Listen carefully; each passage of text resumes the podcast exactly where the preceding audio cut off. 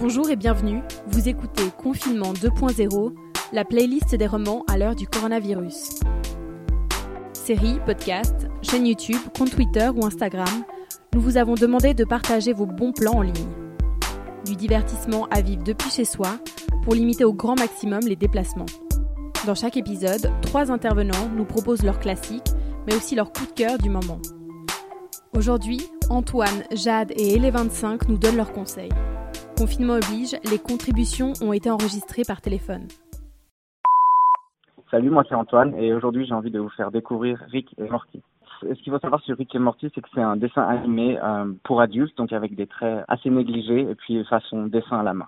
Il y a deux personnages principaux. Euh, Rick qui est un grand-père au génie fou, euh, alcoolique, sournois, extrêmement toxique. Et puis Morty qui est son petit-fils passif, clairement maltraité par son grand-père, exhibant un niveau de traumatisme énorme. Et puis les deux ensemble partent à, à l'aventure, que ce soit dans des mondes parallèles, euh, dans l'espace, euh, avec chaque fois des nouveaux aliens ou euh, des nouveaux mondes. Les épisodes sont disponibles sur Netflix, euh, que ce soit en anglais ou en français, et euh, vous allez de toute manière, selon peu importe la langue, adorer cette série. De par le côté comique et puis le côté aussi les dessins un petit peu, euh, ça pourrait me faire penser un peu à South Park. C'est une série à la fois euh, extrêmement euh, décalée et drôle, mais aussi qui peut être assez crue, voire même perturbante. Je dirais que l'audience principale serait les, adultes, les, jeunes adultes qui aiment bien ce genre d'humour assez noir, complètement absurde et puis cynique. Merci Antoine. Les aventures du scientifique cynique et fantasque Rick et de son petit-fils Morty sont à retrouver sur Netflix. Trois saisons sont disponibles pour le moment avec 10 épisodes à chaque fois, qui durent 22 minutes chacun. Jade, elle, va nous parler de la série espagnole Elite.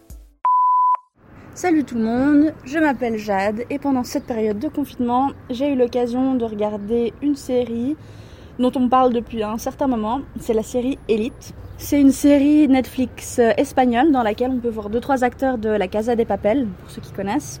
Il y a déjà 3 saisons de 8 épisodes. On nous met directement dans le bain lors du premier, donc euh, un événement a lieu et au fur et à mesure, on essaye de deviner qui peut bien être le responsable ou le coupable. On suit en fait une bande d'amis et ce qui est, je trouve, assez intéressant, c'est de voir leur évolution au fur et à mesure. On finit par aimer un personnage qu'on détestait au début et inversement. De prime abord, j'étais pas très motivée, je me suis dit que ça ressemblait vaguement à un Gossip Girl. Ça parlait de jeunes gens riches dans un collège privé. Ça va quand même un peu plus loin disons dans le thriller. Je recommanderais plutôt pour euh, les jeunes adultes. Merci à Jade. Si vous aussi vous souhaitez voir Elite, direction Netflix pour binge-watcher les trois saisons. Et les 25, comme elle se fait appeler sur Instagram, ne passe plus un jour sans regarder des vidéos d'ASMR coréen. C'était même sa bouée de sauvetage quand elle était hospitalisée à cause du coronavirus. Elle nous explique tout ça en détail. Ouais, c'est Elé25 sur Insta. Et euh, ce que je regarde beaucoup, c'est des vidéos d'ASMR coréens. Alors l'ASMR, c'est quoi?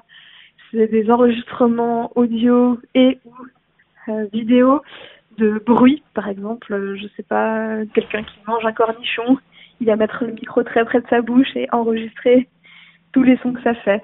C'est principalement euh, des sons de nourriture.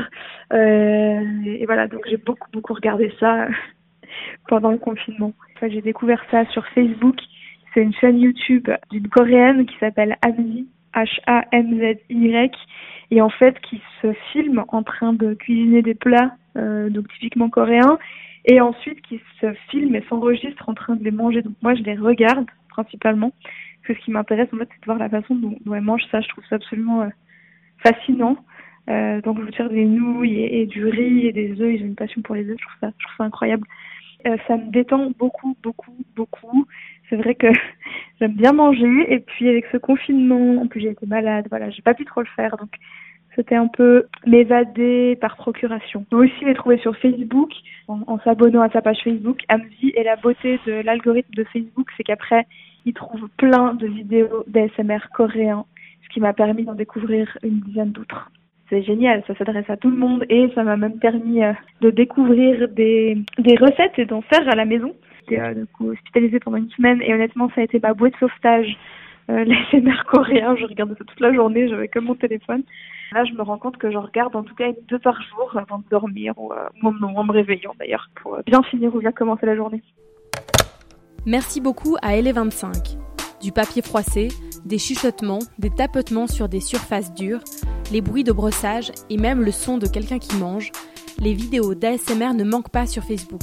Allez tester et dites-nous si vous aussi ça vous détend. Voilà, c'est tout pour aujourd'hui, d'autres épisodes suivront.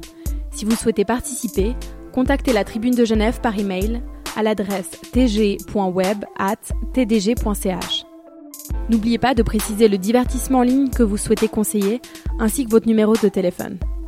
D'ici là, n'hésitez pas à jeter un œil à la plateforme de podcast de la Tribune et de 24 heures.